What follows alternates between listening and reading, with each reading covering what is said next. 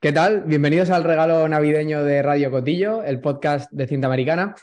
Hoy terminamos la temporada con un episodio muy especial, ya lo habréis visto en el título del vídeo del podcast. Tengo, por supuesto, conmigo a Denis Noyes, también a Fermín Villar, habitual de este podcast. Pero quiero saludar en primer lugar, obviamente, a nuestro gran protagonista de hoy, Ramón Forcada, un técnico con una amplísima experiencia para el que sobran las presentaciones. ¿Cómo estás, Ramón? Hola, muy bien. Y nada, eh, como siempre, Denis, ¿qué tal las mini vacaciones? ¿Han sentado bien o qué? Ah, muy bien. Lo, lo, único malo es que hace 5 grados aquí en el desierto y la calefacción no puede. Nada, siempre vivís en los extremos. Y nada, eh, Fermín, eh, nuestro gran especialista en motociclismo clásico, ¿qué tal? ¿Cómo estás? ¿Cuánto tiempo?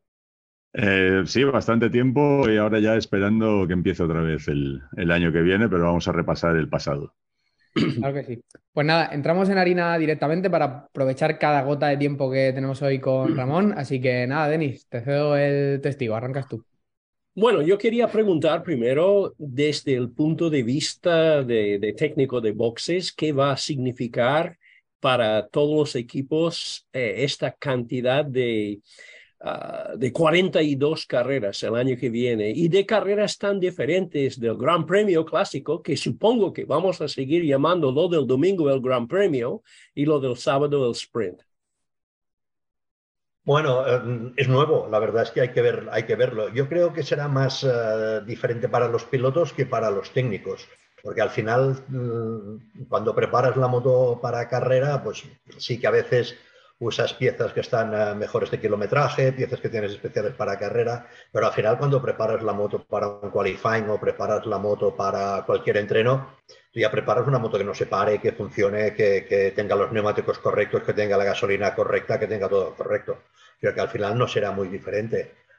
Para mí hoy, hoy, hoy, hoy estaba comiendo con gente, gente del motor y una idea que ha salido que puede cambiar la cosa es que al puntuar solo 10, uh, depende cómo, cómo, tú estés en parrilla y depende cómo te vayas del Gran Premio, pues uh, igual lo más inteligente, mirando egoístamente, mirando para el piloto, es hacer una vuelta y pararte.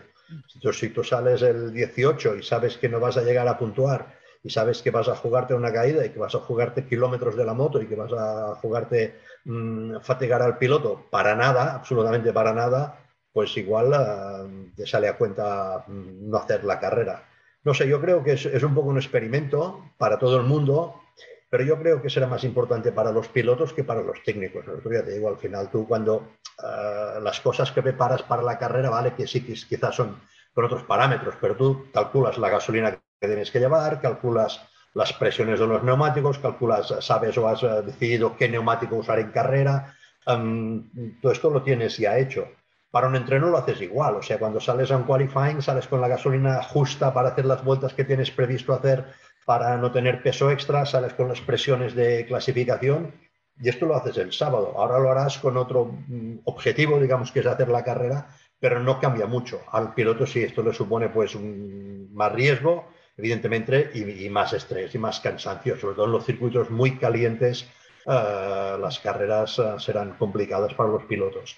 Además, como está el calendario, que habrá muchas carreras seguidas, muchos uh, sprint race seguidos, mmm, climas cálidos, sobre todo en, en Asia, y los pilotos tendrán que prepararse a conciencia. Tengo entendido que el año que viene solo habrá dos uh, neumáticos Michelin, dos tipos de neumático Michelin trasero. Eso significa, pues, uh, no sé, menos trabajo o más trabajo. No, menos siempre, porque ahora, claro, al final tú juegas a descartar neumáticos, o sea, si tienes tres, descartas dos, si tienes dos, descartas uno, con lo cual, uh, al, fi al, final, uh, si los neumáticos funcionan como tienen que funcionar, eso está muy bien, porque ya en la época de Bridgestone, cuando Bridgestone tenía los neumáticos, aparte de algún circuito que siempre pasan cosas raras, pues con el clima o con la elección del neumático que ha hecho el fabricante, pero si tú tienes un neumático que es un neumático blando, Uh, que no te aguanta más de cinco vueltas y tienes uno más duro que te aguanta la carrera, con el de cinco vueltas no puedes ir a la carrera.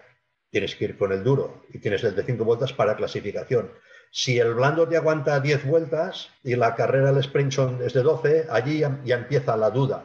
Pero uh -huh. si solo hay dos, normalmente, normalmente es para obligar a los equipos a correr con el duro, dependiendo de cómo sea hablando. Esto pero es, eh, puede ver, puede ver una circunstancia cuando, digamos, por las circunstancias de climatología, asfalto, que el blando funciona tanto para la carrera larga como para la corta. Puede haber una falta de, es decir, habría que dosificar muy bien el uso de, de, los neumáticos en cualificación, ¿no? Sí, pero, esto ya lo haces ahora, o sea, ahora, ahora al final, cuando, cuando el primer día, cuando te dan la lista de neumáticos, ya haces un planning de neumáticos para todo el fin de semana. Esto ya lo tienes. El, lo que yo no sé, porque aparte tampoco me, he preocupado de, enterarme, entre otras cosas porque no voy a estar en MotoGP, uh, es cuántos neumáticos habrá, porque el, tema al final, el problema es ahora cuando había tres neumáticos, muchas veces, muchas veces hacíamos todo el Gran Premio con dos neumáticos. Había sitios que el duro, el más duro era, era esto, era una especie de backup para, para suponiendo que hiciese mucho calor o que hubiese por algún problema en el asfalto hubiese mucho, mucho desgaste del neumático, entonces había un backup, pero es, es habitual, es muy habitual hacer todas las carreras con dos neumáticos. Ahora si tienes dos, ya te eliminas el problema de decir, o la duda de si el otro funcionará o no funcionará. Puede ser ¿eh? que, el, que, el, blando sea para todo, luego tienes que gestionar. Esto es, eh, pero es como ahora. ¿eh? Una cosa, ¿eh? el, el, si si solo hay, ¿a quién va a favorecer esto? Como viéndolo tal como han ido las cosas este año, yo he visto que las Ducati siempre tienen tres o cuatro motos en las dos primeras filas. Uh, y en una carrera más corta, que será de, bueno, de 10 a 12 vueltas, según lo mm. que es el Gran Premio A por sí, parece que puede favorecer. Pondrá más importancia todavía, si cabe, en, en estar en primera, segunda fila, ¿no? Sí, evidentemente. Cuanto más corta es la carrera, menos tiempo tienes de recuperar. Si es una carrera de sprint, precisamente esto, sprint, uh, si sales atrás tendrás muy complicado llegar adelante, con lo cual la clasificación uh, se, vuelve, se vuelve importante. Pero no creo que sea más, más que ahora, porque al final ahora estás en la misma situación. Ahora estamos viendo que, que es complicado salir mal o salir de muy atrás y llegar adelante. Puedes hacer una carrera si tú tienes el ritmo y sales atrás por algún problema pero si tu ritmo es por estar el 15, em, no, vas, no vas a ir más adelante porque, porque no, no, llegas. Con lo cual la clasificación ya se ha vuelto muy importante. Al final ahora con, con lo del sprint race eh, cambia un poco, un poco digamos, la, la, el la, organización, el organigrama de todo el Gran Premio, pero ahora ten en cuenta que ahora había dos uh, pero de hecho ya había cuatro. O sea, ya tenías en el, en el según cómo estaba el tiempo, la, meteo, ya te forzaba muchas más cosas. Ah, normalmente en el FP1 no pasabas un neumático de tiempo, pero muchas veces en el FP2 ya pasabas uno. ¿Por qué?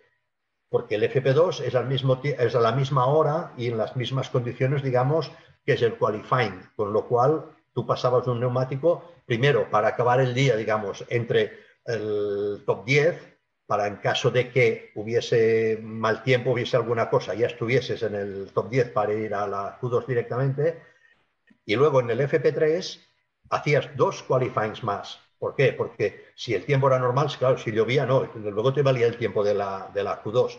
Pero si el, el, día era normal, normalmente, aunque las condiciones no fuesen las mejores, que normalmente en la Q3, que es por la mañana, las condiciones son las mejores, es cuando se hace el tiempo. ¿Por qué? Porque ya llevas dos sesiones del día anterior, tienes la moto mucho más puesta a punto y es cuando al final el piloto sabe que ahí es donde se juega entrar en la Q2.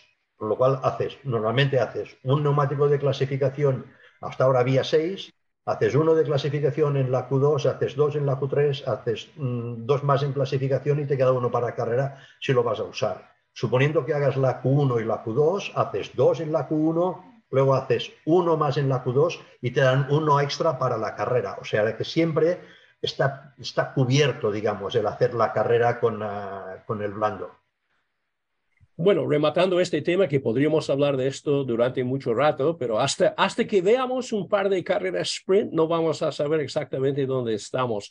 Pero a nivel de los pilotos, hemos escuchado, más hablan los periodistas que los pilotos del estrés Ah, los periodistas están muy preocupados porque dicen que los pilotos van a estar expuestos a, a más desgaste físico, ah, aunque técnicamente va a hacer más o menos el número, mismo número de vueltas durante el fin de semana, pero no es lo mismo un FT, FP4 que, que una carrera sprint. 42 eh, carreras, ¿eh? Sí, sí. Uh, la bueno, hay que verlo. El pasado de los pilotos, esto tendrán que prepararse, tendrán, pero de todas formas piensa una cosa, el FP4 siempre es, es, la sesión, como es la única que no, que no te vale para la clasificación, es la más relajada que tienes, pero luego, si, según dónde estás, si tienes que hacer la Q1 y la Q2, al final vas a hacer cuatro neumáticos a tres vueltas cada uno a, sprint más que la carrera sprint, porque al final lo que haces es, es, un, es un time attack. Con lo cual, al final, en, normalmente, normalmente en cada, en cada qualifying haces nueve o diez vueltas. Si el piloto que va a la Q1 va a hacer nueve vueltas en la Q1 y si pasa a la Q2 va a hacer nueve en la Q2, de las cuales eh, depende, puede, puede ser que, que 10 o 12 sean de time attack. Con lo cual, de relajado nada. ¿eh? Eh, o sea, aquí al final es, es, sí que tienes tiempo en medio, 10 minutos para descansar, pero son seis vueltas de time attack que, son, que desgastan muchísimo.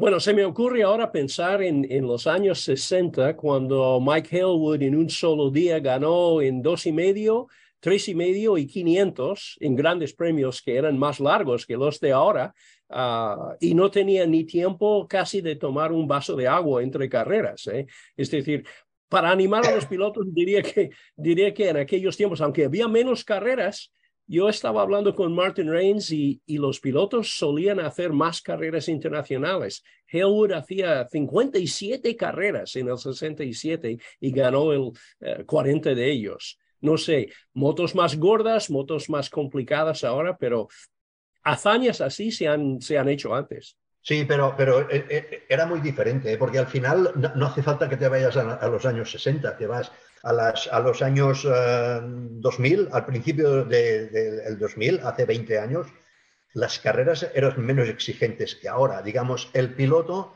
tenía que ser menos atleta que ahora. Ahora el piloto tiene que ser un atleta, si no, está perdido. O sea, esto es, es, evidente. ¿Por qué? Porque primero se han apretado muchísimo los tiempos, las motos son mucho más exigentes. Al final, las motos, por mucho mejor que vayan, por mucha mejor suspensión que tengan y mejor neumático y todo lo que tengan buenos, una moto que corre más es más exigente que una moto que corre menos.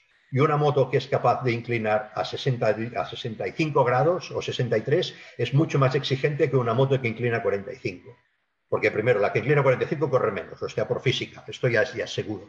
Pero luego al manejar una moto de, de 165 kilos, con estos ángulos de inclinación, con los cambios de dirección que hay, con lo que te permite hacer el neumático, que al final el neumático es el que te da permiso, digamos, para que tú puedas llevar la moto donde tienes que llevarla, es mucho más exigente los pilotos no, no, hace tantos años, no hace falta ir a la, a la época de Highwood. Hemos, sabemos los pilotos que fumaban y que iban de fiesta y que bebían y que les hablabas de un gimnasio y no sabían muy bien qué era.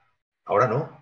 Ahora es, ahora es imposible. Ahora un tío que no sea un atleta, que no se cuide, que no cuide la alimentación, que no entrene como un animal, no puede ganar. Es imposible. ¿Por qué? Porque la competencia, la competencia es, es feroz. Y la moto, la moto, aunque sea mucho más cómoda o sea más, más, uh, más fácil de llevar porque está más, más uh, digamos, más modernizada o más actualizada, es más exigente porque corres mucho más. Al final, ahora se ha hablado uh, Fabio Quartararo, hablando con, con Carl, con Crashlow, le dije, oye, tú que has probado más motos, ¿cuál es la moto más física? Vale, y Crashlow dijo, ahora la moto más física es la Yamaha. ¿Pero por qué? No porque haya cambiado la moto, porque ahora hay que correr más, hay que forzarla más por encima del límite de la moto. Y esto es cansadísimo.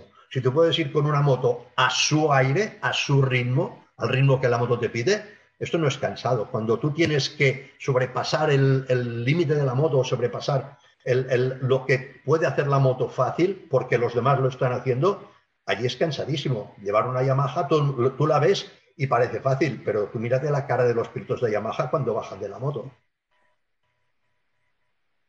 Eh, Ramón, eh, esto de las carreras al sprint eh, es obviamente una medida para mejorar el campeonato desde el punto de vista del espectáculo, incluso la entrada a los circuitos. ¿Qué opinión tienes al respecto? ¿Hay algo que tú harías incluso diferente para mejorar el campeonato en este sentido? Porque hemos hablado mucho durante todo este año sobre la salud del campeonato, asistencia a las gradas, etcétera. Yo sí, yo creo que haría muchas cosas. Yo no soy un experto en gestión de campeonatos, pero yo sí, yo sí que lo que pasa que esto, cuidado, yo haría una cosa y tú harías otra y Denis haría otra y Firmín haría otra y cada uno tiene, y al final lo que tiene que hacer es uno que es el que tiene la responsabilidad de hacerlo.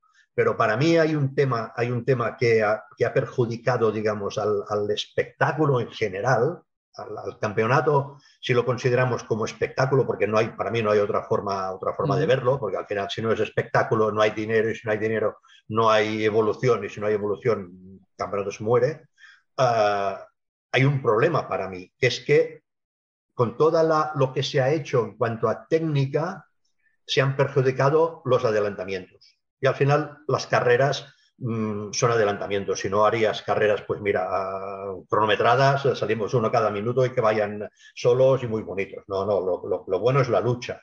Y la lucha mm, ahora se ha perjudicado o se ha complicado por, por muchos temas técnicos que han tenido, no porque se haya buscado perjudicarlo, todo lo contrario. Lo que pasa es que lo que se ha buscado en cuanto a prestaciones ha perjudicado a la competición, ha perjudicado, digamos, a la lucha. ¿Por qué? Porque ha tenido muchos efectos secundarios que perjudican no al que lo tiene, sino al que va detrás.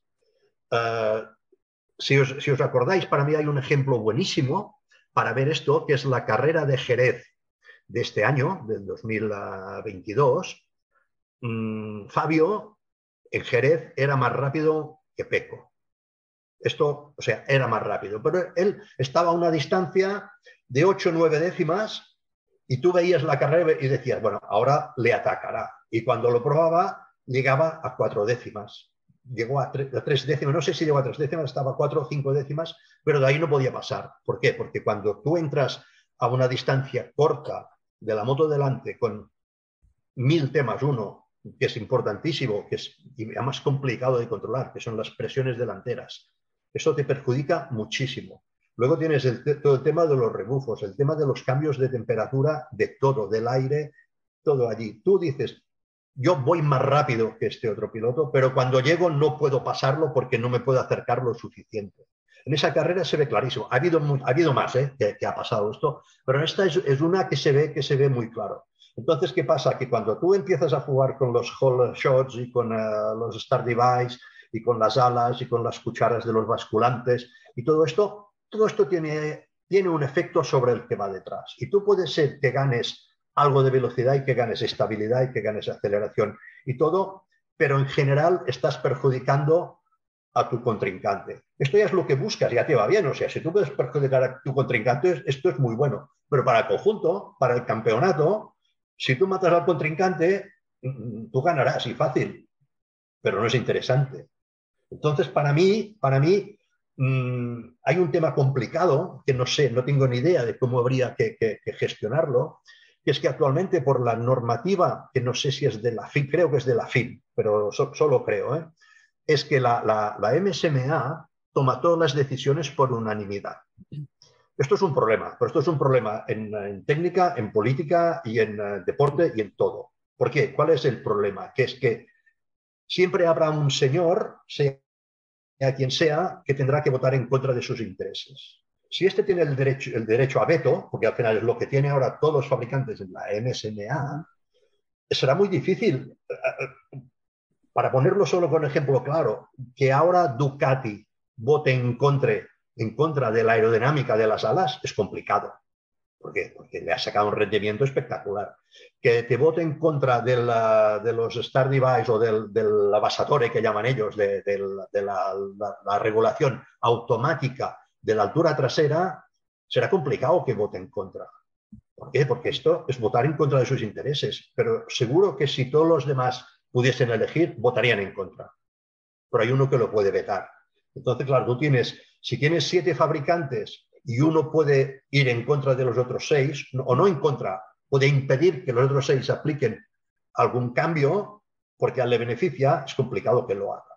Entonces, para mí, ya digo que no sé, no sé de quién es la responsabilidad, cómo habría que hacerlo, pero cambiando las mayorías de la MSMA, para mí cambiaría muchísimo el campeonato, porque las fábricas japonesas, bueno, las dos que quedan, porque esto siempre hablamos de las fábricas japonesas y ahora ya es, eh, son minoría, pero seguro que ellos tienen una visión diferente de la moto y del campeonato y de muchas cosas. Ah, ahora es difícil que tal como está Ducati, con ocho motos, que ya es una anomalía, la primera anomalía es esta, con una moto uh, súper equilibrada, que va bien para todo el mundo, con el elenco de pilotos que tiene, con lo que son capaces de hacer en clasificación, que no sé exactamente qué es, pero que le sacan un rendimiento brutal a las gomas blandas. Que estos señores voten a favor de eliminar algo de estas cosas que tienen, mmm, tampoco tiene lógica. O sea, es normal que no lo hagan, porque al final si lo hacen y pierden, vendrá un señor de más arriba el inversor, el, grupo inversor le dirá, oye, enhorabuena por aquello que votaste, ¿eh? porque mira, estábamos ganando y ahora no ganamos. O sea que si no, se, si no se pueden cambiar las mayorías, ahora que está de moda aquí en España lo de las mayorías, si no se puede cambiar la, la, mayoría de elección o, de, o de, de, de modificación de los reglamentos, para mí será complicado que haya un acuerdo entre fabricantes que beneficie directamente al campeonato. Será complicado. Luego seguiremos hablando del futuro del campeonato. Antes, eh, pregunta de Denis y luego vamos con, con, Fermín y así analizamos lo que ha ocurrido este 2022.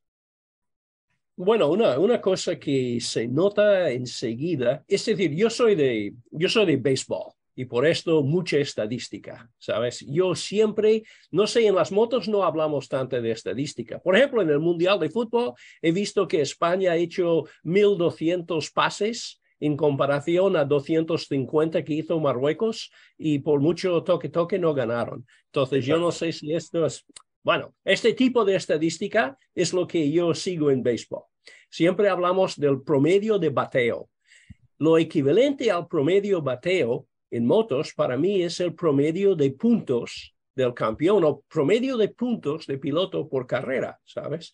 Y hemos visto en la época que tú conoces, bueno, conoces muchas épocas, pero en la época de Duhan, en los años 90, Mick solía salir con promedios de 22,7, 22,6, Rossi con 22,3 y 2, Márquez en la época ahora moderna, uh, en el 2019 sí, 22,1, pero en los últimos años los promedios han bajado a, bueno, Begnaya 13 como tres, que es para quedarse cuarto o tercero normalmente en el mundial. Mir uh, en el año de su título 12 como, como dos y Cuatraro incluso cuando ganó eh, el año pasado uh, era 15,4. ¿A qué se debe esto, uh, Ramón? ¿A qué se debe?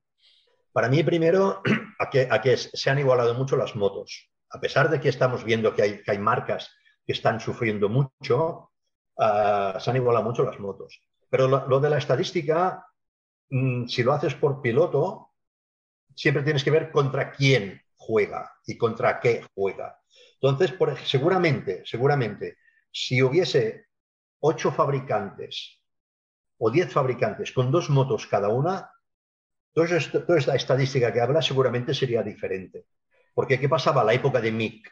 La época de Mick había la Honda, que era una moto que dominaba, y luego estaba el señor que se llamaba Mick que era el señor que dominaba sobre todos los señores de Honda. Por lo cual sumabas, sumabas la mejor moto más el mejor piloto, en, algunas épocas más el único piloto capaz realmente de sacar uh, el provecho total a la moto. Entonces tenías un contrincante, el, el número uno, pero que tenía muchas ventajas respecto a los demás. Ahora no, ahora incluso dentro de, Ducati, que es la marca que ha ganado, que la marca que parece que tiene la moto más equilibrada, tiene ocho motos, tiene ocho motos que todos, todos, todos han salido de primera fila alguna vez, todos han, han estado puntuando normalmente, normalmente, e incluso el último de los pilotos Yamaha, perdón, Ducati, el último ha hecho una pole position, el último de los ocho. Claro, ¿esto qué significa? Significa que el, el, el, señor que es, contra el que se pelea Márquez o contra el que se pelea Bañaya o contra el que se pelea Cuartararo no es un señor, es un, un, ejército de otra gente. Por lo cual, la estadística, si tú no, si tú no limitas eh, digamos, el, o, no tienes en cuenta cómo están tus contrincantes, vale poco. Porque en el béisbol, yo sé poco de béisbol, pero mm, juegas, tú juegas, sí, creo que el, que batea juega contra el pitcher y, y, ahí los dos conocen mejor, pero hay poca técnica, hay poca cosa y al final es la habilidad del, tío. Es el, puedes este tiene un tanto por ciento de bateos eh, importantes. Aquí, como tú dependes, aparte de, tu habilidad, de la habilidad de los demás, que ha crecido mucho, y de la habilidad de las motos de los demás, no creo que en béisbol el bate tenga mucha influencia, en cambio que la moto tiene mucha. Entonces, aquí, cuando, cuando la cosa se ha igualado mucho y se ha creado además el estatus este de que, de que la, digamos, las, las partes técnicas, las innovaciones en aerodinámica, todo esto ha perjudicado, como decíamos, a los, a los adelantamientos. Claro, tú tienes que, que es difícil que un tío te gane. Para hacer un promedio, lo que hacía Mick, un promedio de 22 y cosa, tienes que ganar mm, todas las carreras menos dos. Ahora, actualmente, que un, que un piloto gane 10 carreras ya es complicado, muy complicado, pero muchísimo. Con 10, este año Bagnaya llegó a ganar siete, pero si dividimos la temporada en dos partes, porque ha sido un poco una, temporada a dos mitades, hasta Alemania y después de Alemania, eh, Bagnaya, ojo, eh, Bagnaya, la segunda mitad de la temporada estaba haciendo promedios no de 22, pero de 17 por ahí, ¿sabes? Sí, pero bueno, porque, porque llegó un momento, llegó un momento que Ducati tuvo que decidir ir a por el campeonato. ¿Por qué? Porque estaban viendo, estaban viendo que tenían la moto que estaba haciendo las pole positions, que estaba haciendo las vueltas rápidas, que estaba haciendo las máximas velocidades, que estaba ganando carreras, pero no las ganaba siempre el mismo. Con lo cual, al final, esto es crearte el enemigo en casa. Eh, eh, en la época que decías de Mico, en las épocas de Valentino, en las épocas de Marc, de cuando estaba en, uh, pleno apogeo, había poca gente que le pudiese disputar el campeonato. Ahora, ¿por qué Mir sacó un promedio tan bajo? Porque ganó solo una carrera en todo el campeonato. Claro, entonces, si tú no ganas carreras, es muy difícil que el promedio de puntos sea alto. Para que un piloto pueda ganar eh, eh, ahora 12 o 13, 14 carreras, como hizo Jorge en el 2012, no, en 2010, perdón, o como hizo Márquez en el, en el 2013, creo, mm, ahora está muy complicado, muy complicado. ¿Por qué? Porque se han igualado muchísimo las mecánicas y porque los pilotos mm, han entrado en una guerra, o sea, de convertirse en atletas, pero, pero brutal. Y todo el mundo es, puede hacer una pole, todo el mundo puede hacer una vuelta rápida, todo el mundo puede estar una carrera en primera fila y esto, esto resta puntos, digamos, al, al líder. Fermín. Sí, eh, bueno, la pregunta, una de las que yo tenía preparadas, ya, ya la has medio contestado. Eh, nosotros también analizando el histórico, los 20 años de MotoGP, eh, 2007 Stoner gana con Ducati, luego Ducati se pasa 15 años hasta repetir, porque aquella Ducati, como escribió Denis en el libro Cinta Americana, eh, solo la sabía llevar Stoner, la Ducati de la época. Pero ahora las Ducati, como acabas de decir, las llevan bien casi todos los que están ahí.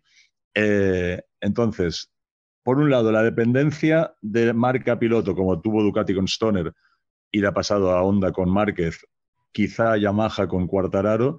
Yo te iba a preguntar si Ducati lo había hecho bien, eh, haciendo motos buenas para todos, o si los otros lo han hecho mal. Y también has comentado una cosa que el año que viene creo que veremos distinta. Bañaya y Bastianini seguramente se van a, dar bastante, eh, lo que has dicho del el enemigo en casa. Pero eh, en resumen, eh, ¿Ha sido un triunfo de la ingeniería de Ducati, como dicen ellos? Sí, sí, pero ha sido no solo, o sea, ha sido un triunfo de la ingeniería, pero no solo. el campeonato del 2007 ah, había un tío que es un crack, eh, que es como es Casey, que pasó de una moto, mm, según decía él, según decía él, mejor que la Ducati, pero que delante sufría mucho, a una moto que era peor que la Honda en general, pero que delante llevaba un Bristol y tenía un aplomo delante, que esto era la vida para él. La vida. Aparte fue el año que, el 2007 fue el año que entraron los 800, y allí, allí sí que hubo, hubo un, vamos, yo creo que hubo un suicidio casi por parte de Honda el primer año haciendo la moto que hicieron para, para Dani, que corría cero, o sea, pero nada, pero nada. Yamaha tuvo problemas similares con los motores con, uh, con mil problemas, tenían que cambiar la distribución cada carrera, no cada carrera, cada día, no cada carrera, cada día. Y al final Ducati, ¿qué se encontró? Se encontró con un piloto que tiene un talento natural uh, increíble y que dejó de caerse de la parte delantera de la moto, que es lo que hacía en el 2006. 2006, mm. Casey era rapidísimo, la moto era, era, para mí, las motos que yo he trabajado, la mejor moto que he trabajado en mi vida, la, la, la 212, la, 5 cilindros, la, la Honda 5 cilindros, la moto que esa era, era alucinante. Y se pasó a una moto que le, no era tan buena, pero que le permitía hacer lo que él quería, que era jugar con la parte delantera y la parte trasera uh, que juegue. Lo que ha pasado ahora con, con, uh, con Gigi, para mí lo que ha hecho es, es Mm, primero, mm, han aprendido que los pilotos, pilotos tienen que ser pilotos. No tienen, tienen que ser estrellas, porque al final son, los, son los, que, los que van en la moto, pero han decidido ellos, y se ve que les, ha funcionado de momento, que eso de los superstars de 25 y 30 millones de euros, esto ya no, esto no funciona. O sea, el piloto eh, contrato normalito y primas, y que corra y que se lo gane. Y aparte, lo que sí han hecho para mí, más que hacer una moto rápida, es hacer una moto equilibrada, una moto que la puede llevar todo el mundo. Esta, es, esta para mí es, el gran secreto de Ducati, que ha sido capaz, Gigi ha sido capaz de coger todo lo que tenían por ahí tirado en, Ducati y ponerlo todo junto, eliminar lo que no va, elegir lo que va, y han hecho una moto que en el fondo es complicadísima, complicadísima, pero que funciona. Lo que decía Denis antes, al principio del campeonato llegaban muchas cosas nuevas a Ducati, cada día, cada carrera. Entonces había que probarlo todo, y todo el mundo lo probaba todo. Y si pruebas muchas cosas, mucha gente, para los ingenieros a veces es un problema porque es, a uno le va bien, a otro no, entonces a quién sigues. Si tú tienes un líder claro, como por ejemplo como le pasa a Honda con Mark o a este año a Yamaha con Fabio, tú ya sabes a quién sigues, porque vas a seguir al que te dará resultados. Pero si tienes ocho que te pueden dar resultados y todos dicen cosas diferentes, ¿a quién sigues? Entonces ellos estuvieron probando muchas cosas con todo el mundo y el cambio para mí, que fue lo que, lo que les hizo ganar el Mundial, que fue la diferencia que decía Denis de la segunda parte de la temporada, fue cuando decidieron que teniendo tanta gente, había gente que podía probar, pero había gente que tenía que ir a hacer resultados. ¿Por qué? Porque llegaron a mitad de temporada y ganaron a Sachsenring, que el que iba al líder era Fabio, con una moto mucho peor. Iba líder. ¿Por qué? Porque si ganaba Yamaha solo ganaba él y estaba siempre delante. Entonces ellos cambiaron la mentalidad y sobre todo esto fue el trabajo de, de, de Tardozzi, de decir, oye, eh, este tío a ganar carreras y este a probar cosas y este a hacer, eh, a estorbar a los demás. Y fue cuando cambiaron, cambiaron las puntuaciones muchísimo, pero muchísimo. Y ahí, para mí es una de las cosas que ha, que ha hecho Gigi, es ordenar, ordenar mm, cómo hay que hacer un departamento de carreras. Aparte hay, hay otra cosa que es que, que la, en japonés no sé si existe la palabra improvisación, pero si existe la usan muy poco, aunque exista, no sé si existe. En cambio, los, los italianos viven con ella, viven con ella. Y al final, ¿qué pasa? Que que no tienen ningún miedo, ningún ah, problema en traer cosas que no funcionen. Y esto para la mentalidad japonesa, el ingeniero que trae una pieza nueva y no funciona, bueno, se puede hacer el arakiri, porque, es, un desastre para ellos. En cambio, en competición, ¿no? En competición tú tienes que estar dispuesto a equivocarte mucho y dispuesto a aprender de lo que te equivocas, que es importante. Y los japoneses no están dispuestos a esto. Los japoneses, si, van a, cortar un, tornillo que les parece que es largo, lo van a cortar dos milímetros, tardan dos meses. Porque mm, el tío que lo decide y luego habla con el ingeniero que tiene que hacer el plano, luego con el dibujante, el otro te dibuja el tornillo más corto, luego hay que probarlo. Luego te harán 27.000 pruebas de aquel tornillo a ver si más corto funciona igual y la resistencia y los ciclos y todo. Y cuando te lo traen, han pasado seis carreras en cambio, en Ducati, si, alguien, y alguien dice, oye, no, bueno, Ducati o Aprilia, todos los equipos latinos, sea, no, no es exclusiva de Ducati. Si, o, o, lo que era JJ cuando, hace años cuando, cuando estábamos allí. Es, oye, si este tornillo es dos milímetros demasiado largo, cojo un tornillo de banco, una sierra y lo corto. Y luego ya veremos si se rompe o no. Pero el tornillo, o sea, de los dos meses, con el otro lado tú pasas a un minuto y medio.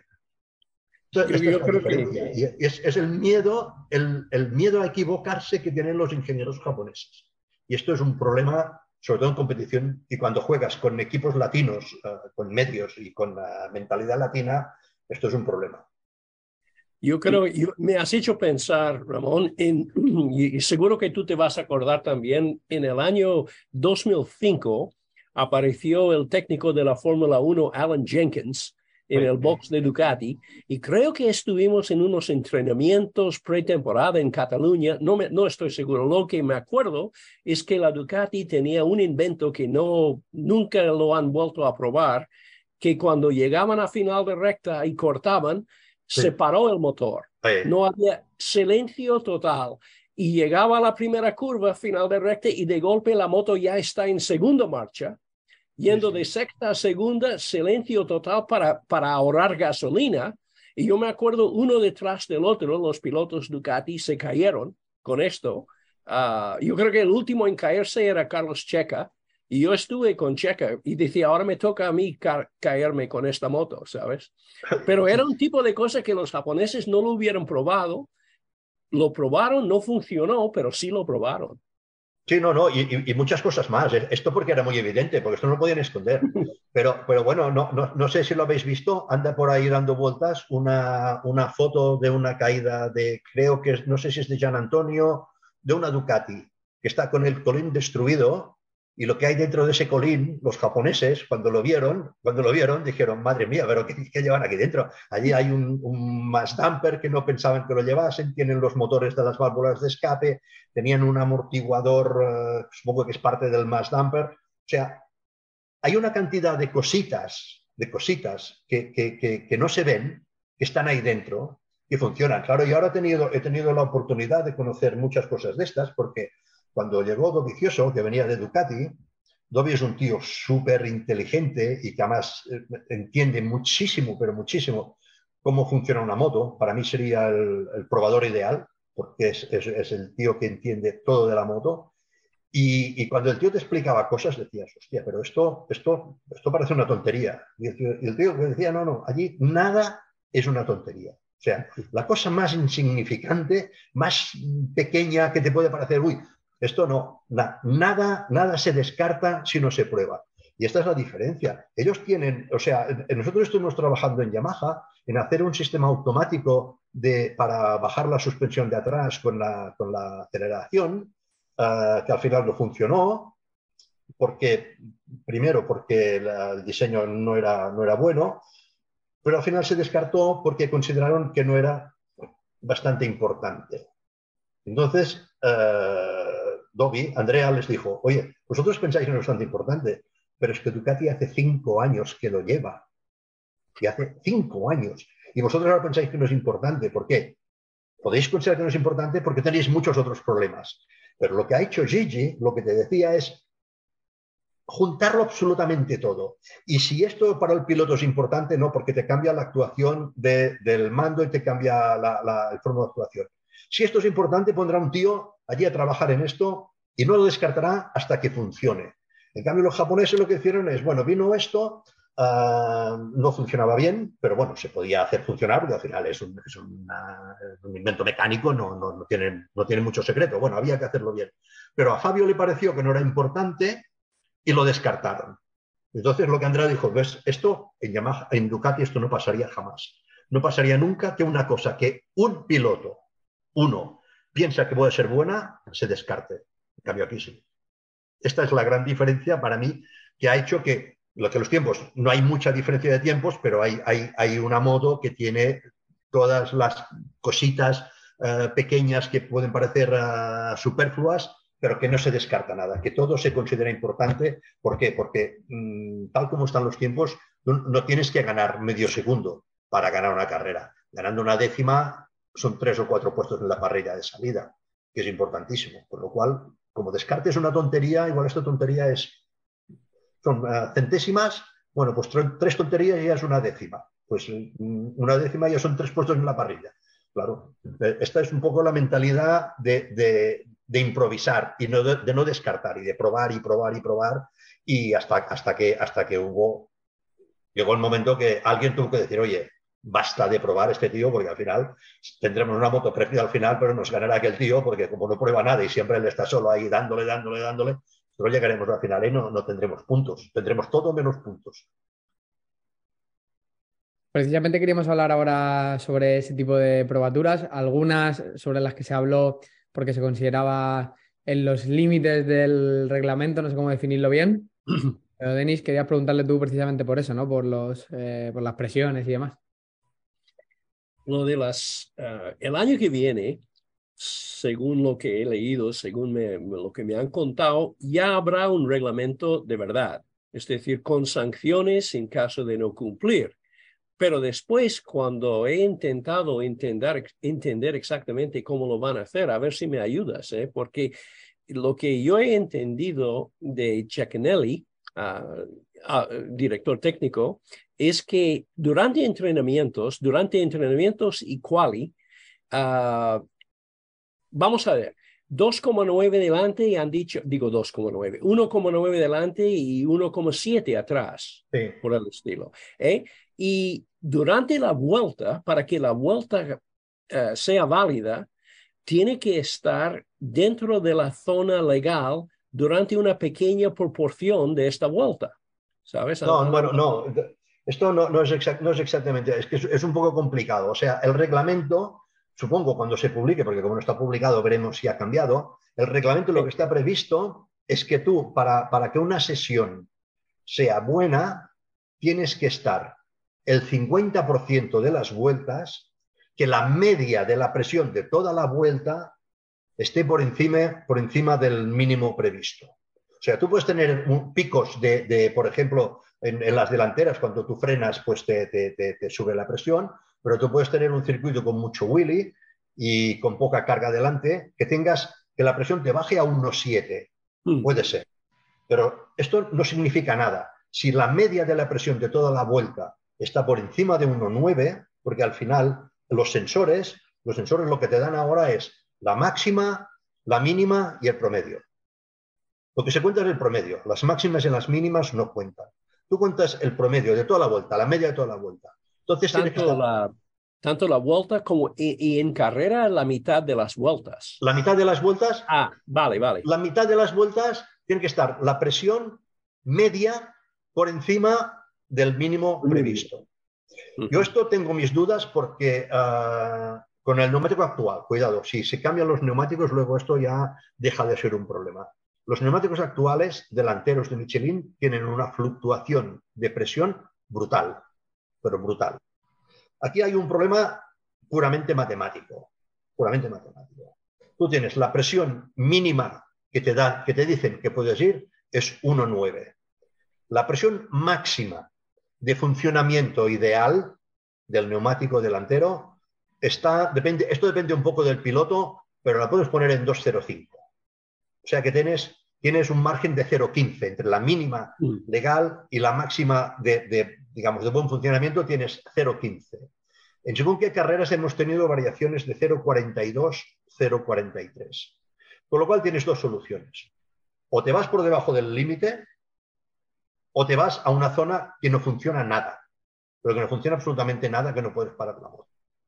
Entonces, ¿qué pasa? Para el piloto decirle, oye, vamos a ir con una presión que igual no funciona, uh, ya vas mal. O sea, lo mandas a la carrera con, ya con el coco destruido, porque el tío estará pensando, uff, si la presión no va a funcionar, ya vamos mal. Entonces, si no se puede hacer un neumático, que el margen o sea, que la fluctuación entre las presiones por, la temperatura y por el aire y por, las frenadas sea mucho más pequeño, costará mucho, costará mucho eh, que se aplique el reglamento. El problema es que tú cuando haces, cuando calculas la presión, te entran muchísimas variables. Y una variable que te entra es la presunción de cómo será la carga. Vale, pero esto es, es esto, es una presunción. Vale, esto es lo más fácil de equivocarte, porque tú saber la temperatura del asfalto y saber las vueltas y saber todo esto, lo, sabes. Pero cómo sea la carrera, no, te lo imaginas. Tú dices, vale, si yo salgo desde la pole y tengo buen ritmo, pues iré solo delante, con lo cual puedo ir con una presión mucho más alta, o tengo que ir con una presión mucho más alta, porque si no estaré por debajo del mínimo, o tú estás en un grupo, estás eh, por la mitad y sabes que tu tiempo es complicado y que todos los tíos que tienes alrededor están en los mismos tiempos, con lo cual tú presumes que irás en grupo. Pero de este grupo no es igual ir el primero que ir el tercero que ir el quinto. Con lo cual tú tienes que imaginarte la carrera. Y ahí es donde, donde hay pues, unas variaciones brutales. Y este año, como no era reglamento, ha habido, ha habido han pasado las dos cosas que, que, os decía. Han pasado gente que ha perdido carreras claramente por ir con una presión demasiado alta, porque la carrera ha sido diferente de como pensaban, y gente que ha ganado carreras con una presión absolutamente ilegal, pero muchísimo, pero muchísimo. Cosa que el año que viene no se podrá hacer.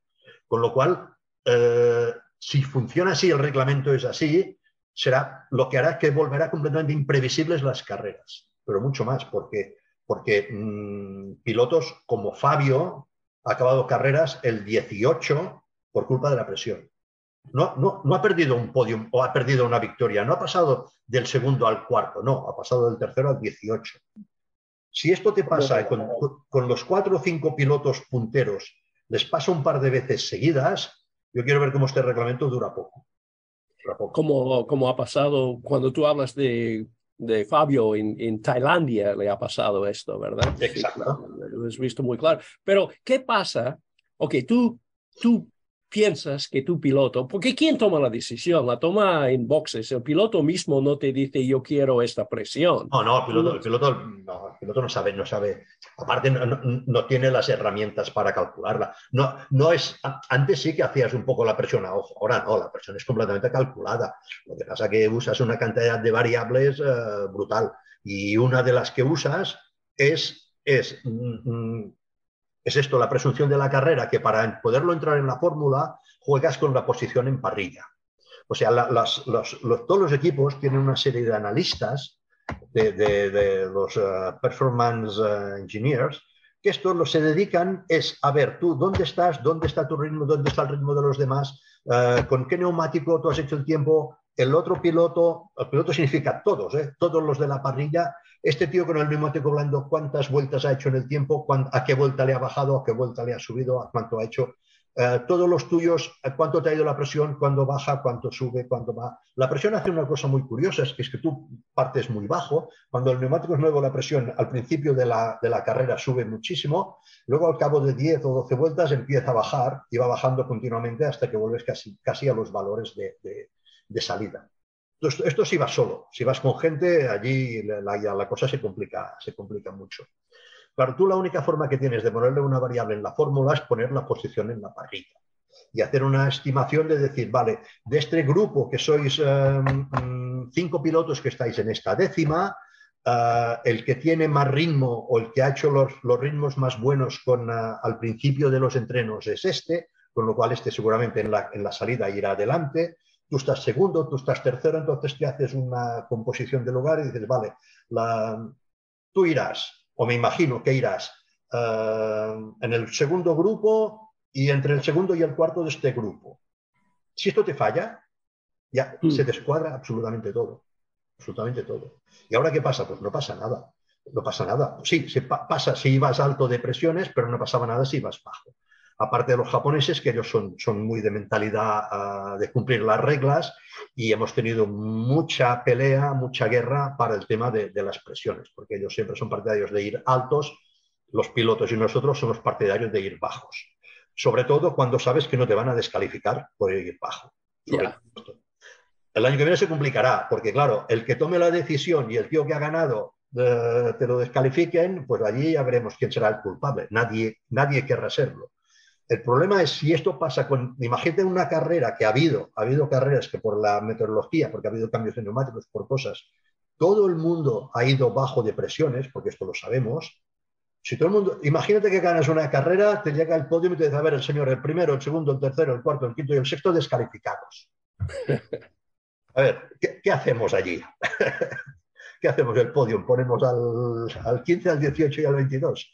Eh, complicado Oye, Ramón, pregunto, pregunto, el sensor que va a colocar Dorna, la FIM, la autoridad, hmm. este sensor comunica directamente con dirección de carrera, ¿no? No, no, no. Ah, este sensor graba, graba en la moto, no. Este sensor... Lo graba en la moto y después tienes que verlo después de la carrera. Y ellos, lo, que ellos lo ven después de la carrera, sí. No, es, muy complicado, es muy complicado, aparte de que se saltaría el reglamento, porque como está prohibida la telemetría, eh, tú no podrías, no, no puedes mandar... Eh, nada.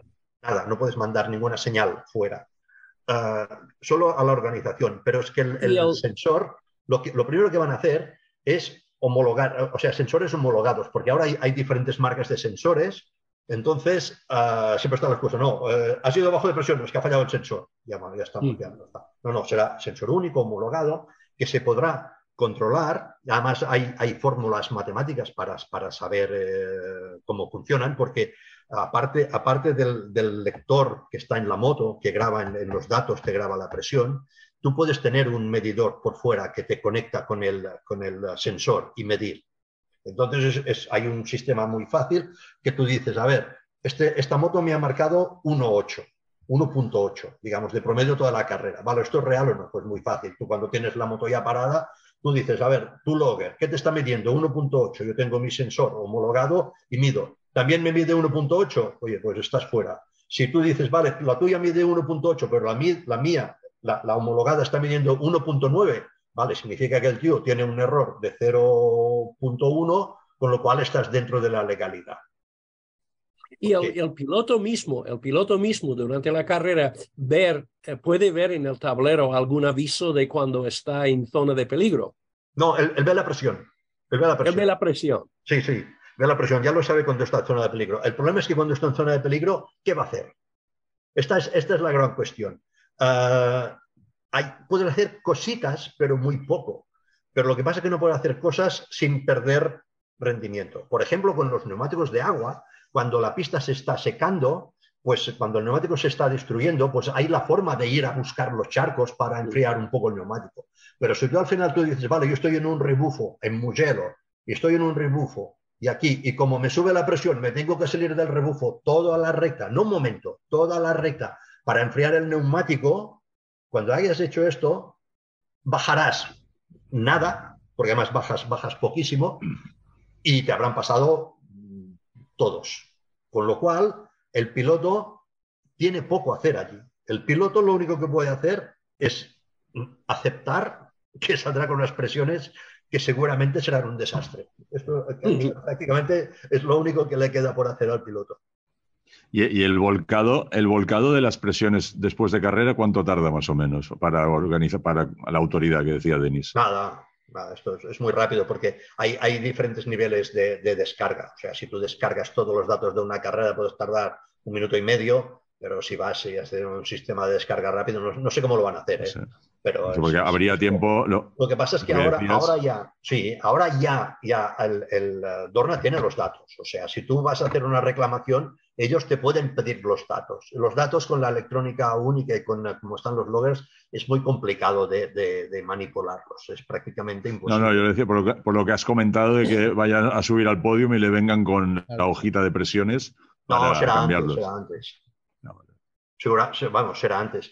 Porque no, sé qué tipo de sensor, qué marca aún van, van, a, van a poner. Hasta ahora había dos marcas. Eh, había uno muy bueno que era McLaren, que, tiene muchas posibilidades, pero ahora lo que pasa, lo, que estábamos pensando al principio con el tema de las presiones, de pedir que se fabricasen unos sensores con eh, más capacidad de, medir más cosas, de, queríamos, habíamos pedido sensores que, que pudieses medir la temperatura interna del neumático con láser y que además pudieses medir la humedad y que pudieses medir muchas más cosas, esto ahora se complicará porque hay equipos, eh, sensores que están eh, sobre los 18, 20 mil euros, no van a querer pagarlos. Pero tú puedes, el sensor. Eh, suponiendo que, el, bueno, hay el sensor oficial, que lo van a poner en el campeonato, tú también puedes poner otro sensor solo para tu equipo que mide las cosas que tú quieres medir, que a lo mejor el sensor oficial no lo mide. Supongo que sí, no lo sé, porque esto depende, depende de lo que diga el reglamento, y el reglamento no está hecho.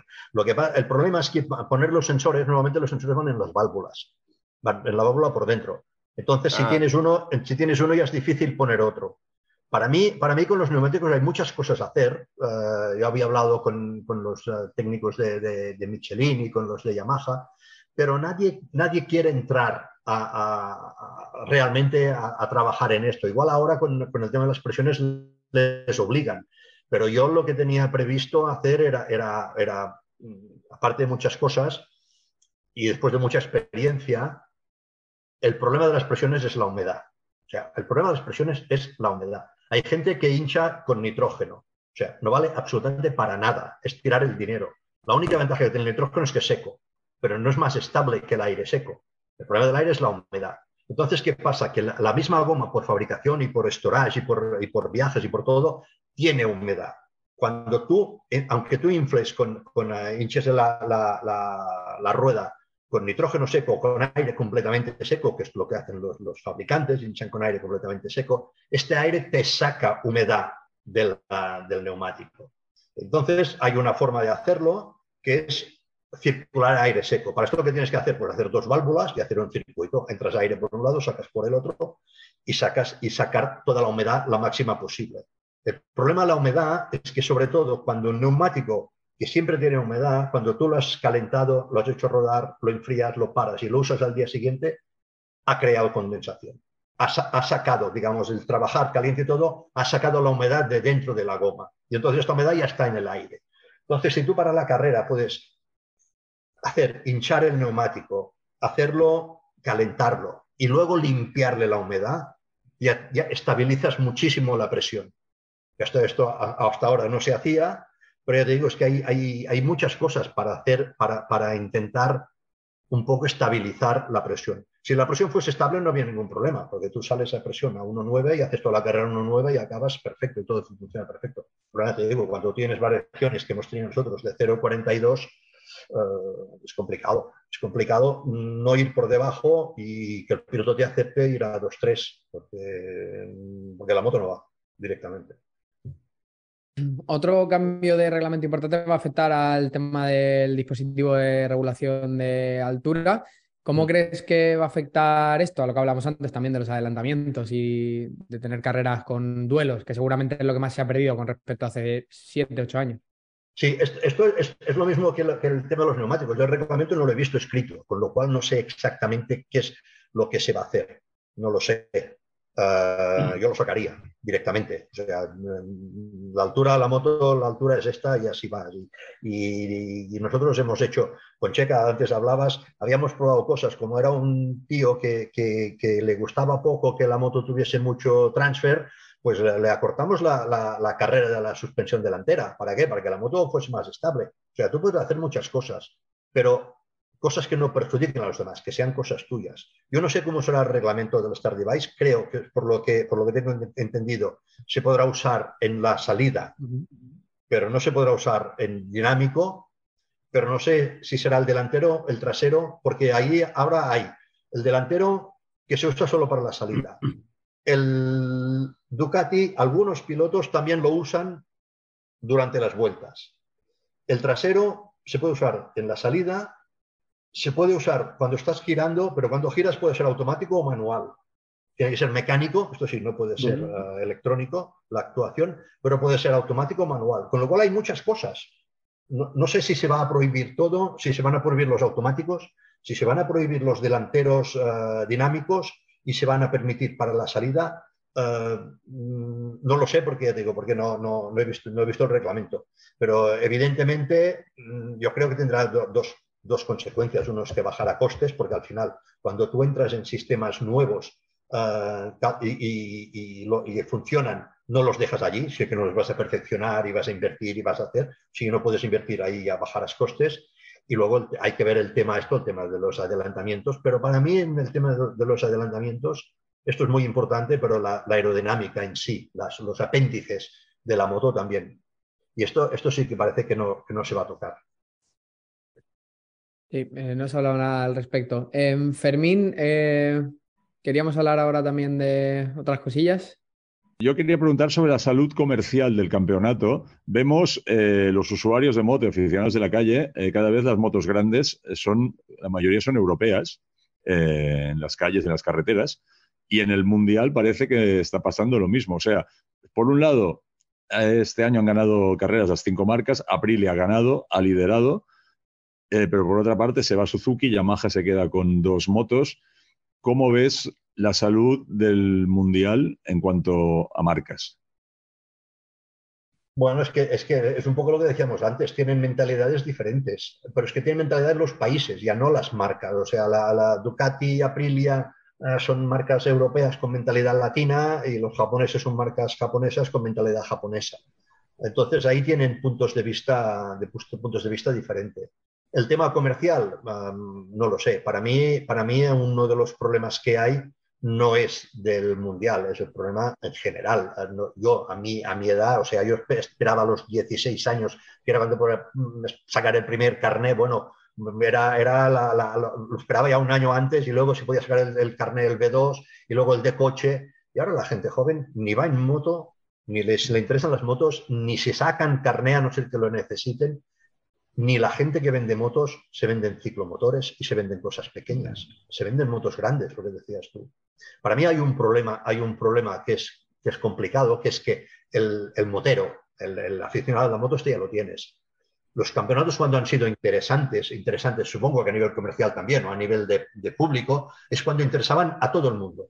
Cuando en, en Italia había la guerra Rossi Biaggi y un poco Capirossi y eran los, uh, los uh, fans de uno y los fans de otro. En España, antes, antes de todo esto, cuando había Sito, Garriga, Cardús, que fueron digamos, los que lanzaron el deporte, ¿por qué? Porque porque tú te ibas el domingo al bar y sin gustarte las motos, estaban la, las motos puestas y te mirabas a ver si ganaba Garriga o ganaba Sito. Esto se ha perdido. O sea, el público motero ya está, este ya está, el tío que le gustan las motos, el que va a los circuitos, el que va en moto a los circuitos, este ya está. Ahora, llamar a la gente que no es, al público generalista, digamos, esto no se está haciendo para mí. ¿Por qué? Porque todo lo que se está produciendo, sobre todo a nivel audiovisual, de, todo lo que es producción, es muy especializada. Es, es, mucho para la gente que ya le gustan las motos, que ya es motero, que ya es un aficionado que lo tienes para siempre. Tienes que ir a, tienes que ir a captar al que no, al que, es, al que, al que un día mmm, o nunca le había interesado la Fórmula 1 en España y desde que llegó Alonso le interesó. A este tienes que ir a captar y tienes que ir a captar al que, al que mmm, el fútbol femenino era una anomalía y han llegado equipos como el Barça y el Madrid y el, la, la, Real Sociedad y el Atlético de Madrid que lo han hecho muy bien y se han montado una Copa de Europa y se han metido 91.000 personas en el campo del Barça para ver un fútbol femenino. Y al final, tú tienes que ir a buscar a la gente nueva. O sea, que, que eh, vale que las entradas son muy baratas, pero cuando hay 90.000 personas para ver un partido, esto tiene un, un pozo, tiene una posibilidad. Vale, pues hay que explotarla. La gente que le gusta el fútbol, que es socio del Barça, este ya lo tienes, esto no, no, no, hace falta que hagas nada. Es a los demás a los que tienes que ir a buscar. Y esto ha pasado con muchos deportes, que cuando, cuando un país tiene un ídolo, esto se dispara. Esto es así. Pero el ídolo solo, hace muy poco, si este ídolo no se pelea con nadie, si no tiene competencia. Al final, es lo mismo que las carreras. A los que les gustan las carreras, tú ves una carrera que tú vas decir técnicamente es perfecta porque hay un tío que lo ha hecho genial y no ha habido ningún adelantamiento y dices, bueno, pues vale, pues este tío ha pilotado perfecto, pero bueno, mm, déjalo. En cambio, si hay una carrera que hay 27 adelantamientos, te da mucha más, mucha más vidilla. Entonces, lo que tú tienes que buscar es el espectáculo para el público generalista, no para el aficionado de la moto. ¿Esto cómo se hace? pues mmm, yo creo que lo que habría que hacer un poco es copiar a la gente, copiar lo bueno de la gente que la ha ido bien. Para mí, eh, Fórmula 1, yo no soy muy fan de Fórmula 1, pero mmm, hablando con, con uh, jefes de prensa de muchos equipos, que esto sí, esto es, es, su problema y es lo que les preocupa, lo que preguntabas tú, Fermín, del, del, de la salud comercial, esto es, es su trabajo, uh, vigilar y cuidar la salud comercial, y ellos lo primero que dicen, dicen, la Fórmula 1, Netflix, ha hecho una serie de reportajes que no hace falta que seas fan de la Fórmula 1. Es un espectáculo visual que tú sin ser un fan ni un especialista en la Fórmula 1, cada capítulo es una historia, es un guion, es un, es un montaje.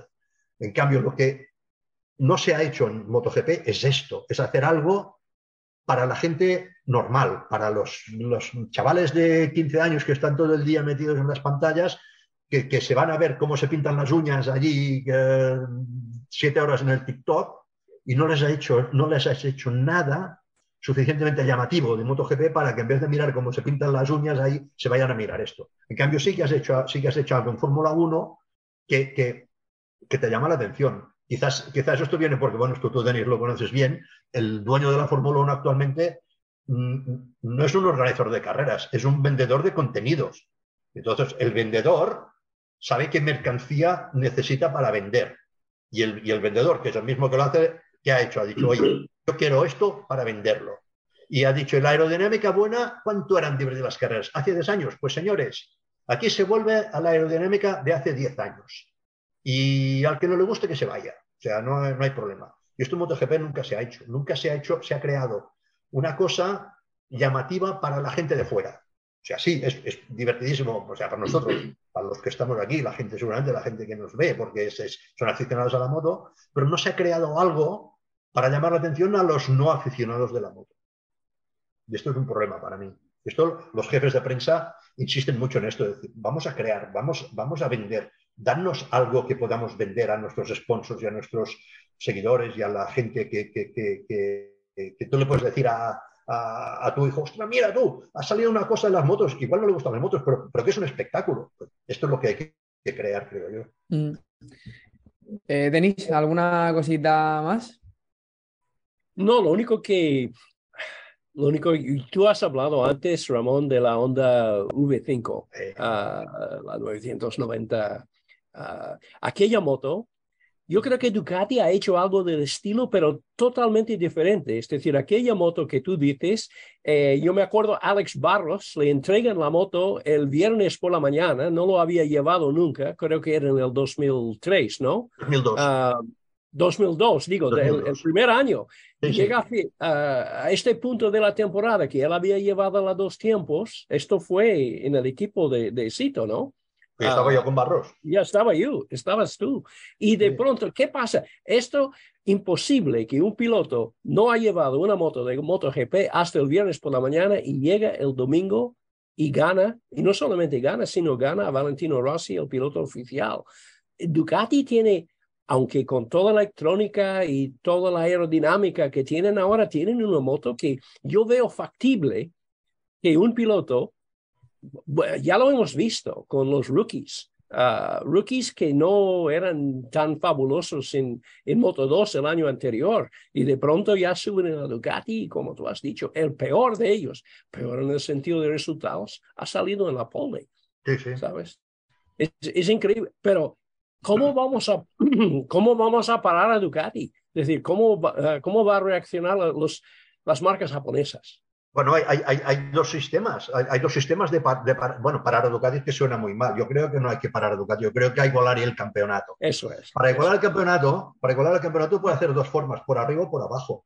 O sea, o, o, o los que están abajo llegan al, al nivel del que, que, está arriba, o el que está arriba, mediante el reglamento, lo bajas cerca del nivel de los que están los demás. Para mí, como técnico, mmm, limitar las cosas me parece muy mal, pero las cosas técnicas, puramente técnicas. Yo, para mí, para mí la, aerodinámica es una parte de la técnica que se me escapa mucho, aparte es, es casi la única parte que, es, que necesitas uh, pruebas para, porque con, solo con diseños no, no, no te funciona. O sea, tú puedes tener tus modelos, puedes tener todo, pero al final tienes que acabar yéndote al túnel del viento porque las turbulencias es una cosa que aparte te las crea un señor que está encima de la moto que se mueve, que, que, que, es, que es, lo que más estorba en la moto, es el, es el, piloto porque es lo único que tú no sabes dónde está. Tú, tú coges una moto y dices, no, no, esto es, es, verdad, tú coges una moto y dices, voy, el centro de gravedad de esta moto, ¿dónde está? Pues mira, está exactamente aquí y lo tienes clavado y tú sabes la relación del centro de gravedad con la altura del suelo, con la... Lo sabes todo. Y a la que subes a un tío encima, esto ya se ha ido. El centro de gravedad ya está donde le parece al tío. Y el tío se mueve para adelante, para atrás, y se pone, y se levanta y todo. Vale. Entonces, como tú tienes este tío, estas cosas, tienes que ir al túnel del viento. Tienes que ir al túnel del viento. Tú puedes hacer un estribo, oye, tú puedes dibujar una placa de estribo, un soporte de un estribo, y no hace falta que vayas a ningún sitio. Tú lo puedes hacer por elementos finitos, es igual. Calculas la resistencia, la forma, todo. Y la haces, la montas, no hace falta que hagas nada más Con la aerodinámica no. Con la aerodinámica tú haces unas alas y luego tienes que probar qué efectos secundarios te tiene esta ala, qué te pasa detrás de la moto con esta ala. Son mil cosas que tienen, que tienen efecto que son difíciles de, controlar. Entonces, mm, el problema es lo que decíamos antes, tal como está el reglamento, tal, con el poder que tiene la, la MSMA en este momento, el funcionamiento, digamos, de la MSA en este momento, es complicado que alguien diga, oye, yo tengo esta ventaja, pero os la voy a regalar es difícil esto, porque ahí todo el mundo lo que quiere ganar, sobre todo cuando lo que decíamos, cuando hay el tío de arriba que pone la pasta y dirá, oye, aquí se viene a ganar, déjate de hacer el Quijote, de hacer el chulo y de, de no, nosotros somos más bonitos que nadie, regalamos la técnica, no, no. Al final, si el organizador no es, no puede, por, lo que sea, por cómo está hecho el reglamento con la PIM o como sea, no puede decir, oye, vamos a limitar estas cosas que han perjudicado al, al campeonato, mm, será difícil de que alguien tome, él solo tome una, una, solución o que tome una decisión en contra de sus intereses para ir a favor del campeonato. Esto va a significar entonces, a lo menos hasta el año 2027, cuando puede haber un reglamento nuevo sin, uh, sin tener que, que, pedir a una marca vota en contra de sus propios intereses, Ah, hasta entonces vamos a ver más y más influencia aerodinámica de Fórmula 1.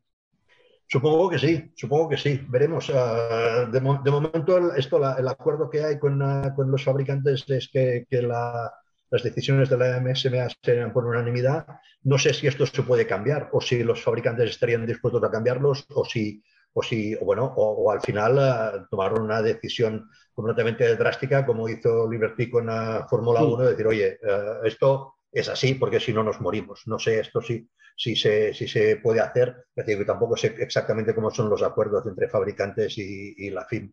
La verdad es que si no hay una, una reducción, digamos, del, del, incremento de aerodinámica, sí que será cada vez peor. Mm, y esto complicará, complicará que las carreras sean, sean divertidas, sean realmente interesantes.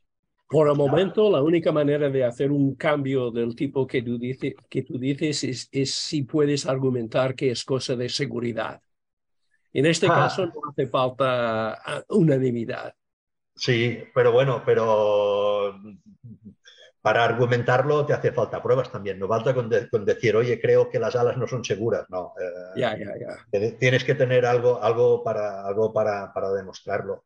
Al final, para mí, para mí la, la Marc Márquez, que dijo en una entrevista que, que, eh, que la gente vaya, que las motos vayan a 360 o 365 en Mugello, a la gente le da igual, o 340, y es, la verdad. O sea, al final tú te vas mirando la estadística y tú miras, tú Denis, que eres de números, y dices, mira, este año hemos hecho, y, ahí esto es el récord de velocidad, pero la carrera ha sido más divertida porque hemos hecho el récord de velocidad, o es puramente un número que está ahí en la columna de la derecha, donde están las velocidades y ahí sale un número.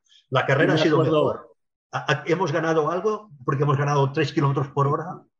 Yo me acuerdo en, en, Alemania, en Hockenheim, me parece que en el 93, Ito, uh, Shinichi Ito llegó a batir el récord de 200 millas por hora, que las millas todavía existen en Estados Unidos y en algún país africano, en ningún otro sitio. Pero cuando le preguntaron después del entrenamiento, uh, Michael Scott le preguntó, ¿qué sensación te ha dado ir a 200 millas por hora? Y dicho, muy semejante a 1,99. Exacto, sí, sí. Pero al final, fíjate, fíjate, estamos hablando de 320 kilómetros por hora. Exacto. Uh, y ahora nos parece ridículo. O sea, ahora 320 por hora parece un juego. Y, era en Hockenheim, que allí ya sabemos, ahí las motos con carburador en el bosque, ahí se corría, pero se corría de verdad. Bueno, allí ha sido el circuito que ha habido más problemas de neumáticos. Uh, acuérdate cuando Alberto Puig en dos y medio le explotó el neumático por, puramente por exceso de velocidad por exceso de carga. O sea, que era un circuito rápido y, se hacían velocidades que ahora serían ridículas. ¿Y qué pasa? Que las, carreras del 88 y 89 y 90 con Reine y Swans ahí eran menos divertidas que ahora, porque solo iban a 320. Hombre, no que no hemos habido carreras divertidas, pero divertidas de verdad. Aparte que era, era un circuito, un circuito, bueno, tú Denis lo conoces, un circuito de, de estrategas 100%. O sea, no, no, no. Allí era, era guardarte todo lo que, si podías, era difícil escaparte y se podía guardarte todo para el estadio para, para la última vuelta. y cómo entrabas y cómo salías y cómo, cómo hacías. Y ha habido carreras buenísimas con las 500 a 320 por hora. Y ahora vamos a 360 y a unas carreras aburridas que, que, dan miedo. no es suficiente correr mucho. El problema está que, que, cómo limitas la velocidad, porque claro, tú tienes que correr más que el otro, más que el otro. Entonces sí que puedes hacer que habrá siempre el que corra más, habrá el que sabrá hacer un motor que corre más. También lo había en, esa época. Cuando Ito hizo la, la, velocidad, Honda corría mucho más que Suzuki y que Yamaha, pero bastante más. Mm, pero las armas eran similares. Las armas eran similares y había carreras. Ahora el problema es que como no solo es la velocidad, es todo lo que creas alrededor de esa velocidad o cómo creas esa velocidad, eso te produce muchos efectos secundarios que son bastante indeseables. Tenemos tiempo para una pregunta más, eh, Fermín, y ya cerramos. Adelante si tienes algo. Sí, yo quería preguntarle sobre una cosa que ha dicho él al principio. Él no estará el año que viene en el paddock. Eh, ¿Podemos preguntar dónde estará Ramón Forcada en 2023? Sí, no, estará en el paddock. Lo que no estaré es en MotoGP. Ah. Eh, eh, estaré, estaré en, una, en una cosa divertida, bueno, divertida, no sé, estaré en MotoE. Estoy, estoy organizando un equipo de MotoE con, la, con el Ducati, que ha hecho una moto nueva que parece que va bastante mejor que la enérgica que había hasta ahora no es que sea el máximo defensorio de las motos eléctricas ni de los coches, eh, pero bueno, mm, digamos que es eh, para, para no dejarlo de golpe, porque realmente el calendario, con entre 42 carreras, pero como están organizadas y, los tripletes que hay, el calendario ahí era un poco pesado. Entonces, hacer un campeonato que solo Europa, con una moto que mm, he hablado con los probadores, no he hablado con nadie de Ducati aún, tendré que hablar pero con, con, los probadores sí, que me han dicho que es la moto que, es, no tiene nada que ver con, con, la moto que había hasta ahora y que es una moto de carreras, hecha para carreras, no es una moto de calle adaptada. Y bueno, y puede ser un tema interesante y bueno, me, me he metido en esto y aparte estaré en el, en el Network, en el Campeonato de España, bueno, en el Film, en el film Junior, uh, en Moto 3, mm, pues trabajando con, con, con, chavalines, con gente joven, que esto es, también tiene, tiene su gracia. Allí, allí lo, bueno, lo, bueno, de trabajar con gente joven, sobre todo, lo primero, la gran diferencia es la diferencia de tiempos. Allí de un, de un, tío joven que empieza, uno que ya está un poco rodado, hay diferencias de tiempos grandes y en MotoGP ahora ya todos son centésimas y décimas y po poquita cosa. Bueno, por ahí estaré. La, el la pero moto, solo, solo, Europa, solo Europa. La Moto E, de la que Cristian es defensor, eh, para un ingeniero imagino que debe ser un, un nuevo reto, ¿no? Sí, lo que pasa es que hay, poco a hacer. Lo que pasa bueno, es que hay poco a hacer en todas las motos. Es que, es que de, los que ya tenemos una edad de lo que se trabajaba. Bueno, JJ lo dejamos aparte porque allí, o sea, no nos faltamos los neumáticos porque no, porque no sabíamos, no nos hubiésemos hecho hasta los neumáticos. Pero de, de, de, cuando empezamos con los dos tiempos, de cuando la llegada de los cuatro tiempos, a, cómo se ha profesionalizado el mantenimiento de los motores de los cuatro tiempos, ahora con los motores precintados, que no los puede tocar nadie, Mm, el trabajo de, los técnicos se ha reducido muchísimo. Ahora hemos pasado de, limar el pistón de la MSR 500 o de tener el, el squish perfecto, de tener todo perfecto, a lo, que, a lo que os decía, estar con un ordenador con 30.000 parámetros a ver eh, qué presión le pongo al neumático de la rueda. Eh, es un poco diferente, la verdad. Bueno, pues nada, Ramón, muchísimas gracias. Queda pendiente una conversación sobre mm, motos eléctricas porque lo que decía Fermín, yo estoy pregonando en el desierto y ya me he subido a ese barco porque sé que va a ser la norma, así que no me quiero quedar eh, atrás. Así que nada, de verdad, muchas gracias por todo lo que has compartido hoy con, con nosotros y también gracias a, a Denis y a, Fermín. Muy bien. Vale, eh... Motos eléctricas, uh, Dentro de un año te explicaré algo más, porque ahora yo tampoco sé mucho, ¿eh? ya te contaré más cositas. Lo dejamos y, pendiente. Y, nos emplazamos a otro podcast de, de, nostálgicos para todo esto que ha salido de los 80, los 90, los dos tiempos, Sito, Cardús, Garriga. Ese también será un día un tema de. sea, todavía más distendido. Nostálgicos es un es como viejos, pero con otras palabras. ¿no? sí, sí queda, queda, mejor, queda mejor. ¿no? sí, vale. Pues nada, disfrutad todos el invierno, las eh, merecidas vacaciones de circuitos, de, de podcast Y nada, enseguida estamos otra vez de vuelta con esto que nos apasiona tanto. Un abrazo.